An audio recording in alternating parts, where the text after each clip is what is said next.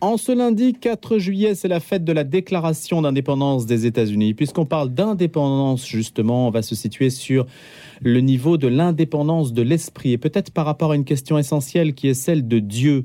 Longtemps, on s'est plus à opposer les lumières de la raison aux ténèbres de la foi et nombre de nos contemporains se persuadent que les religions font obstacle au progrès nées de l'esprit humain, qu'elles produisent de la violence, du fanatisme et plus globalement que les religions combattent tout ce qui favorise l'épanouissement, le droit et la liberté, bref, l'autonomie du sujet. Le doute systématique est ainsi perçu comme le stade suprême de l'intelligence. Et si vous avez le malheur de vous dire religieux ou chrétien, vous perdez toute légitimité dans le monde intellectuel. Ça, c'est pour ce qui se passe en France et pas aux États-Unis. Ce qui se passe en France, c'est que cette conception pense que les religions et surtout les clercs qui les utilisent sont là pour édicter des interdits destinés à culpabiliser les gens et finalement à manipuler le besoin de croire et donner du sens à notre passage ici-bas. Mais d'autres voies existent et résistent qui n'opposent pas donc la foi à la raison et mieux que cela, font de la raison un étendard. Soyez rationnels, devenez catholiques. Ça donne ce slogan qui est celui du jeune Mathieu Lavagna, 23 ans, diplômé de philosophie et de théologie, qui travaille à démonter les critiques formulées contre le catholicisme, une entreprise donc déjà très aboutie dans le monde anglo-saxon, aux États-Unis en particulier où il a vécu plusieurs années, il parle anglais couramment, mais c'est encore peu connu en France. Alors il tient à exporter ou plutôt importer si on se place du côté français pour faire évoluer le rapport aux religieux dans la société française extrêmement laïcisée. Bonjour Mathieu Lavagna. Bonjour. Donc je le disais, vous êtes diplômé en philosophie et en théologie à l'Institut Docteur Angélique et vous êtes donc l'auteur de cet ouvrage à 23 ans, un ouvrage tout à fait considérable qui fait une sorte de synthèse c'est publié aux éditions Marie de Nazareth. C'est votre expérience américaine qui a vraiment été fondatrice Oui, un peu, parce que moi j'ai vécu aux États-Unis entre 2007 et 2011, donc j'ai pu avoir cette expérience au sein du milieu anglo-saxon, enfin américain, et, euh, et m'imprégner de la culture là-bas. Et je constate qu'il y a vraiment cette différence culturelle euh, aux États-Unis et en France par rapport notamment à la question religieuse. Euh, le, débat public sur la, religion et l'apologétique en particulier, on pourra en parler de ce que c'est tout à l'heure, mais est beaucoup plus développé là-bas qu'en France. En France, on a l'impression que euh, la religion doit rester dans le domaine du privé, qu'il ne faut pas trop oser en parler. Alors que les Américains n'ont pas du tout cette conception euh, du, fait religieux et ils osent aborder ces questions en public. Et moi, je trouve que c'est bien d'apporter un peu euh, bah, ces questions en France, voilà, dans un ouvrage que je viens de publier. Donc, vous voulez décoincer les Français là-dessus? C'est ça. Vous espérez y parvenir, mais comment? Eh ben, en, en, faisant des débats comme ce qu'ils font aux États-Unis. aux États-Unis, il y a vraiment ce sens du débat. Donc, on a des apologètes comme William Lane Craig, très connu, qui ose euh, bah, proposer des débats formels à des athées, des agnostiques, tout ça. Euh, donc ils font ça dans des salles avec des milliers de personnes et où chacun arrive avec sa thèse, euh, une présentation de 20 minutes chacun, et hop, ils se répondent point par point, rigoureusement, petit 1, petit 2, petit 3.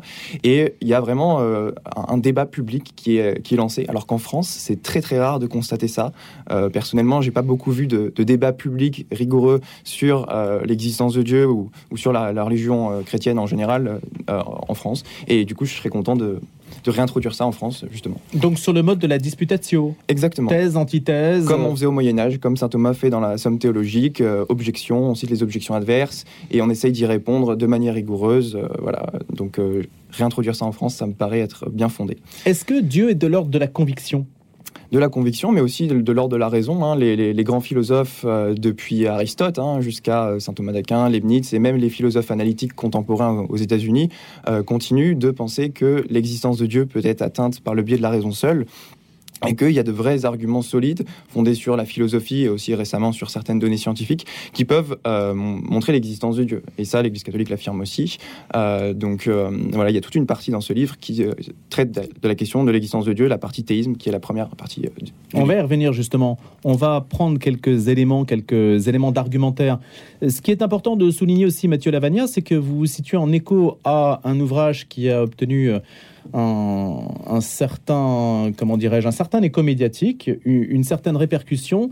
C'est l'ouvrage Dieu, la science, l'épreuve d'Olivier Bonassi et de Michel-Yves Bolloré, qui a fait, l'objet d'une campagne de presse importante avec beaucoup de retentissement médiatique Donc ça, c'était aussi une manière, et ce n'est pas donc un hasard si j'en parle, puisque vous êtes édité par euh, Marie de Nazareth, et donc c'est aussi le courant euh, représenté ou l'entreprise d'Olivier Benassi. Quand je parle d'entreprise, entreprise intellectuelle. Donc vous vous situez dans le sillage de cette démarche-là. C'est ça, en fait, euh, ben ça tombe bien que le livre Dieu la science l'épreuve ait pu relancer le débat en France, et du coup, je, on va dire que je, je prends la, relève, la suite, pour essayer de se dire, bah une fois qu'on a établi l'existence de Dieu, est-ce qu'on peut établir de manière objective qu'il s'est révélé à l'homme à travers une religion particulière, en particulier la religion chrétienne? Et c'est en, cela que ce livre prend la suite euh, du livre Dieu, la science, l'épreuve, euh, en allant, en essayant d'aller un peu plus loin, disons. Donc ça a été un succès de librairie, ce qui prouve qu'il y a quand même une attente aussi en France pour peu qu'on veuille en parler. C'est ça, voilà. Euh, je pense que les Français, ça les intéresse. C'est juste que malheureusement, au niveau de la, sphère intellectuelle, on n'aborde plus ces questions depuis l'agnosticisme kantien notamment depuis Kant, euh, les, philosophes français euh, pensent plus euh, qu'on peut, trancher les questions religieuses ou même celles de l'existence de Dieu de manière objective. Et ça, c'est contre ça que je compte lutter en particulier. Quels sont les clichés les plus forts, les plus solides, ancrés dans l'esprit français, qui sont un obstacle au chemin vers Dieu? Ben, Disons que on a des objections euh, arrêtées qu'on entend au quotidien, comme euh, l'idée que Dieu serait le, produit euh, d'un euh, comment dire, d'un manque d'un père, qu'il faudrait qu'on se construise une image mentale pour nous rassurer, pour une projection, une projection de nos désirs inconscients, de nos illusions. Ça, c'est, c'était véhiculé par, par Freud, Nietzsche, et même Marx qui parlait d'opium du peuple pour caractériser la religion. Donc, c'est sur ça que ça pu beaucoup dater pour pour dédaigner quelque part la, religion comme étant comme étant vraie. et, en fait, quand, quand on étudie un peu la chose sérieusement euh, de manière objective, on se rend compte que, c'est faux. Quoi. Donc vous estimez que ni Marx, ni Freud, ni Nietzsche n'ont étudié la question sérieusement? Voilà, exactement. Bon, bah écoutez, on ne peut pas les convoquer ce matin pour qu'ils puissent vous répondre. Mais c'est un argument qui est quand même assez fort, l'idée de dire que c'est une projection, donc une invention humaine. On se cherche un père, effectivement, qu'on n'a pas ou qu'on n'a plus. Et peut-être que cette recherche du père en soi est déjà un signe. Oui, bien sûr. Mais en fait, on ne peut pas déduire la vérité ou la fausseté d'une croyance en se fondant sur euh, les projections mentales que les gens se font. C'est-à-dire que, à la limite, cet argument, il pourrait montrer que euh, on, on, a de mauvaises raisons de croire en Dieu, mais ça montre pas que Dieu existe ou que Dieu n'existe pas, de, savoir si l'homme se projette ou non euh, un père inconsciemment. la limite, ça pourrait juste nous montrer que cette personne croit en Dieu pour des raisons irrationnelles. Mais ça ne trancherait en aucun cas la question métaphysique de savoir s'il existe un Dieu ou non. Alors, on va essayer de démonter quelques arguments, ou plutôt égrener quelques arguments que vous mentionnez sous le titre Les arguments athées et pourquoi ils échouent? Le premier, c'est l'argument du lieu de naissance et la psychanalyse de l'autre, un peu surprenant. Oui, bah, c'est l'idée de dire euh, bah, que vous croyez en Dieu parce que vous êtes né euh, dans un pays euh, catholique ou dans un pays musulman. Et donc, en fait, c'est votre culture qui vous prédispose mentalement à adhérer à telle ou telle religion. Et donc, c'est la culture, quelque part, qui influence vos croyances. Et donc, celles-ci n'ont aucune réalité objective. Mais encore une fois, c'est ce qu'on appelle en philosophie un, sophisme générique. C'est de, dire que de, de fonder la véracité ou la fausseté d'une croyance en fonction de comment est-ce que euh, comment est-ce qu'on l'a eu euh, en, fonction de, ses origines. Sauf que euh, le fait que je sois né dans un pays chrétien ou non, ça montre pas que le christianisme est vrai ou faux. Ça n'a aucune influence sur la, réalité ou la fausseté de ma croyance. Donc, à la limite, de dire euh, ça, pourrait juste montrer que j'ai de mauvaises raisons d'être chrétien. Si, si, si, je, si je dis je suis chrétien parce que je suis dans un pays chrétien, oui, ça serait effectivement une mauvaise raison. Mais, euh, comme ce livre le montre, il y a des raisons indépendantes de penser que le christianisme est vrai et des raisons objectives fondées sur des faits euh, historiques et philosophiques. L'idée, c'est de dire que si je suis musulman, c'est parce que je suis né donc dans un pays musulman. Ça a l'air de dire qu'en fait, il n'y a pas une vérité, il y a des vérités qui sont relatives aux cultures. C'est ça, c'est ce qui est induit implicitement par, par ce genre d'argument. Mais encore une fois, euh, ça s'attaque euh, à l'origine de la croyance et non pas à la croyance en elle-même. C'est ça, c'est en ça que l'argument est mauvais. Deuxième argument, la fragilité psychologique. Tu t'inventes un Dieu pour te rassurer face à la mort et au néant. Oui, bah c'est ce dont on parlait tout à l'heure, euh, la psychanalyse euh, de l'autre. Euh, mais encore une fois, c'est le même type d'argument. On s'interroge sur l'origine de, nos croyances et non pas sur nos croyances en elles-mêmes.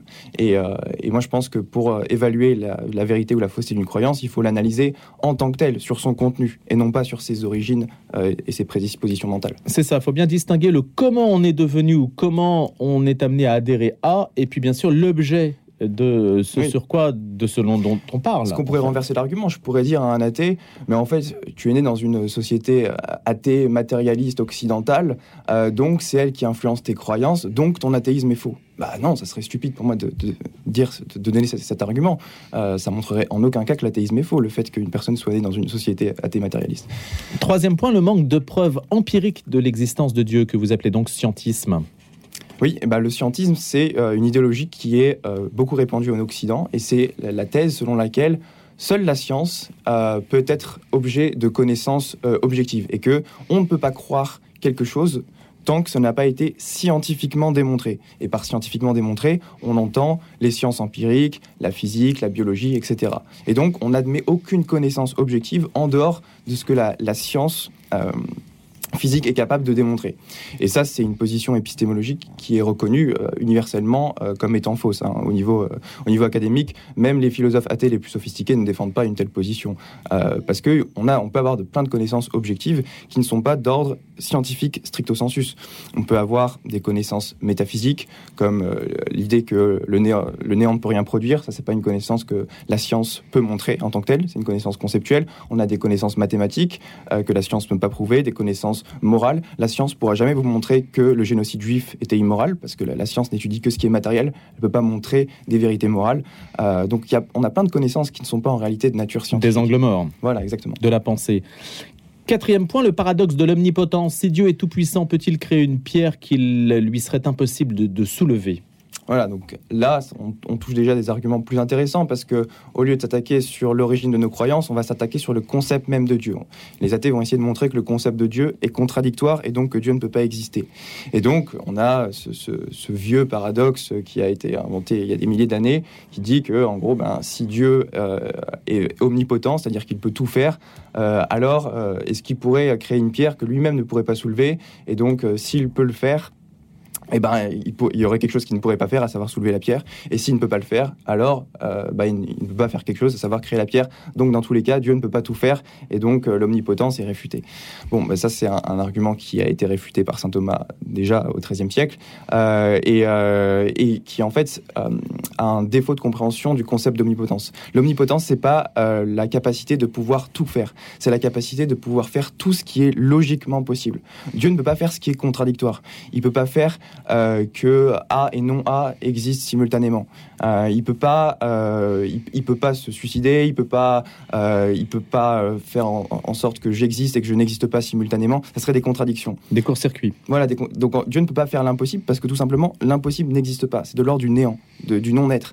Et donc de dire que Dieu ne peut pas faire l'impossible, c'est pas une impuissance justement. Et donc c'est l'objection repose sur une, une compréhension défectueuse de ce qu'est l'omnipotence. Mathieu Lavagna, si Dieu sait tout à l'avance, c'est votre cinquième point, pas de libre arbitre donc euh, bah non, il n'y a pas d'incompatibilité entre l'omniscience divine, c'est-à-dire l'idée que Dieu sait tout, et euh, le libre arbitre humain, tout simplement parce que euh, vous pouvez tout à fait être libre tout en, sachant que euh, enfin, Dieu peut savoir ce que vous allez faire à l'avance demain matin et vous pouvez le faire tout, à fait librement. Par exemple, Dieu, si, euh, Dieu sait si je mangerai des céréales ou des tartines demain matin et c'est pas pour autant que je serai contraint de, de faire euh, X ou Y. de la même manière, si je vais dans une machine à, remonter le temps ou que j'arrive dans le futur et que je vois que mon frère va manger des pâtes lundi prochain et que je reviens maintenant à l'instant présent, je sais intellectuellement que mon frère va manger des pâtes lundi prochain, mais ça ne veut pas dire que mon frère va être forcé de manger des pâtes lundi prochain. Donc le fait que Dieu sache tout n'implique pas que nous, ne soyons pas libres dans nos actions. Si Dieu existait, il se montrerait plus souvent. Ça, c'est aussi un argument qu'on entend. Oui, on l'entend souvent. Euh, alors moi, je pense que déjà, euh, si on étudie un peu l'affaire de manière objective, euh, Dieu se montre très souvent comme le monde se livre, je pense, on a, on a de, de, miracles très très bien, attestés, très, très bien attestés dans l'histoire. J'en parle dans la quatrième partie sur les miracles. et donc je, déjà, je ne pense pas que Dieu se, montre peu souvent, ou alors ça témoigne de quelqu'un qui n'aurait pas étudié l'affaire et, les preuves miraculeuses qu'on a et des signes divins qui sont manifestés de manière objective. Mais en plus, l'objection présuppose que euh, Dieu ne pourrait pas avoir de bonnes raisons de rester en retrait. C'est ça que l'objection présuppose euh, implicitement. Sauf que comment est-ce qu'un athée pourrait montrer en principe que Dieu ne pourrait pas avoir de bonnes raisons de rester caché ou en retrait? Les chrétiens pourraient expliquer ça avec euh, le péché originel, de dire que Dieu s'est retiré depuis le péché originel. sauf que, du coup, pour que l'objection ait de la force, il faudrait que l'athée puisse nous démontrer que Dieu ne pourrait pas avoir raison de rester caché, et l'athée ne peut absolument pas faire ça parce qu'il n'a pas accès à la connaissance divine. Euh, Alors il y a évidemment un point, on n'aura pas le temps de tout débattre, évidemment, Mathieu Lavagna, mais le meilleur argument athée, dites-vous, l'existence du mal et de la souffrance. Effectivement, on entend, et je vous soumets euh, cette phrase, si Dieu est tout-puissant, eh bien, euh, il est cruel parce qu'il laisse le monde dans l'état où il est. Si Dieu n'est pas tout-puissant, alors il est inutile. C'est ça, en fait, beaucoup de gens ont l'idée que que la souffrance et le mal seraient incompatibles avec l'existence de Dieu, qu'il y aurait une forme de contradiction. Et de sadisme même. Ou de sadisme, soit de dire que bah, Dieu ne serait pas tout puissant euh, parce qu'il ne peut pas empêcher euh, un tel ou tel mal, ou alors que Dieu ne serait pas pleinement bon parce qu'il ne veut pas empêcher le mal. Et ça, euh, en fait, pour que l'argument ait de la force, il faudrait que l'athée puisse nous montrer que Dieu ne pourrait pas avoir de raison de permettre un mal X. et et en fait, euh, on se rend compte que euh, Dieu peut parfois permettre euh, le mal en vue d'un plus grand bien. Et, et, donc, tant qu'on n'a pas accès à la connaissance de ce que pourrait être ce plus grand bien, on ne peut pas, on peut pas donner cet argument parce que ça, ça, ça enfin, l'argument présuppose qu'on a accès à toute la connaissance des plus grands biens qui pourraient ressortir de, des mots sur terre. Et ça, on y a Mais comment imaginer, Mathieu Lavagna, qu'un plus grand bien puisse jaillir de situations de détresse épouvantables que l'on connaît aujourd'hui, même lié, c'est le fameux tremblement de terre de Lisbonne euh, chez Voltaire. Bah voilà, vous avez la ah. terre qui engloutit des enfants, on ne sait pas pourquoi, des enfants, des adultes, des humains, et on ne sait pas pourquoi, et on ne sait pas quel bien pourrait naître de cela. D'accord, mais euh, juste parce qu'on ne sait pas pourquoi euh, cela arrive et qu'on n'arrive pas à s'imaginer un plus grand bien, ça ne veut pas dire qu'il n'existe pas de plus grand bien. Et moi, je dirais qu'on peut s'en imaginer des plus grands biens, même si je ne dis pas ça de manière euh, définitive, hein, je, n'en sais rien. Mais par exemple, la, souffrance peut générer le courage, par exemple. Il n'y aurait pas de courage ou d'héroïsme dans la vie s'il n'y avait pas de, de la souffrance ou des situations où on pourrait porter de l'aide à certaines personnes.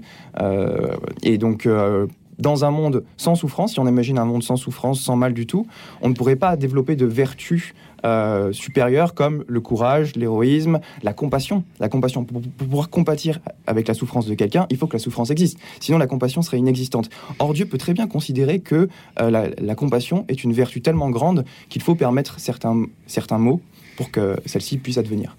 Voilà, le bien naît de la présence du mal, ou du moins est confronté à la présence du mal. Les deux existent comme une sorte de, de contact en chaud-froid. C'est ça. Le, mal est une absence de bien, mais il peut permettre euh, l'existence de plus grands biens qui, en ressortent, comme la compassion. Mathieu Lavagna, il nous reste euh, quelques minutes. Est-ce que vous avez quelque intention sur la manière dont euh, l'apologétique, puisque c'est le principe, le mot est un petit peu technique, l'apologétique peut se développer en France? Est-ce que vous avez un discours, par exemple, pour les autorités cléricales, un discours pour, je ne sais pas, les, les autorités de l'enseignement, par exemple? Vous estimez qu'il y a des manières, des à favoriser euh, bah, tout simplement que les, autorités cléricales se rendent compte que euh, les, Français sont intéressés par ces questions, je pense, euh, comme le, livre du La science, l'épreuve l'a montré, et donc qu'il faudrait réintroduire cette discipline dans la sphère publique, comme ils font aux États-Unis. Et le problème, c'est qu'en France et en Occident en particulier, depuis le Concile Vatican II, les clercs ont un peu abandonné cette discipline qu'est l'apologétique, alors qu'on avait d'excellents apologètes catholiques euh, à la fin du 19e siècle, début 20e, euh, qui ont été complètement laissés dans l'oubli. Et donc, euh, qui par exemple? L'abbé Boulanger, qui a publié un excellent manuel d'apologétique début du 20e siècle, en 1920. Il y a des il y a des apologètes aujourd'hui, mais ils sont peu connus. L'abbé Bernard Lucien, que je recommande en particulier, qui a écrit une grosse somme d'apologétique récemment, et, Frédéric Guillot, qui a aussi relancé l'entreprise en France par son livre Catholics Reloaded, que je recommande aussi. C'est un peu le livre qui m'a inspiré pour écrire celui-là. et donc ça commence à revenir, et je suis content que ça prenne cette direction, effectivement. Vous en parlez, ce sera ma dernière question. Je ne peux pas être catholique. Il y a eu trop de scandales dans l'Église. Est-ce que la parole, justement, du catholique n'est pas euh, polluée par euh, tout ce qui s'est passé de ce point de vue-là Est-ce que la parole n'est pas devenue illégitime? Oui, bien sûr. Bah, les, gens ont beaucoup euh, ces, a priori enfin, négatif vis-à-vis du catholicisme à cause des scandales qu'il y a eu dans l'Église, euh, notamment les, scandales liés à la pédophilie. On l'a vu avec, euh, avec le, rapport sorti en 2021. Mais ce que j'aimerais répondre à ces personnes, c'est que euh, c'est qu'en fait, les, les scandales qu'il y a eu de certains clercs, certains hommes d'Église, ne montrent en aucun cas que le catholicisme est vrai ou faux, et donc qu'il ne faut pas se fonder là-dessus pour se, se, fonder une croyance sur la vérité ou non du catholicisme, et qu'il faut étudier l'affaire de manière objective. voilà. Ce que vous faites dans Soyez rationnel, devenez catholique. Merci Mathieu Lavagna d'être venu nous en parler ce matin. Je rappelle que vous êtes diplômé de philosophie et de théologie, que vous avez 23 ans. Merci et je vous souhaite un bel été. Merci beaucoup.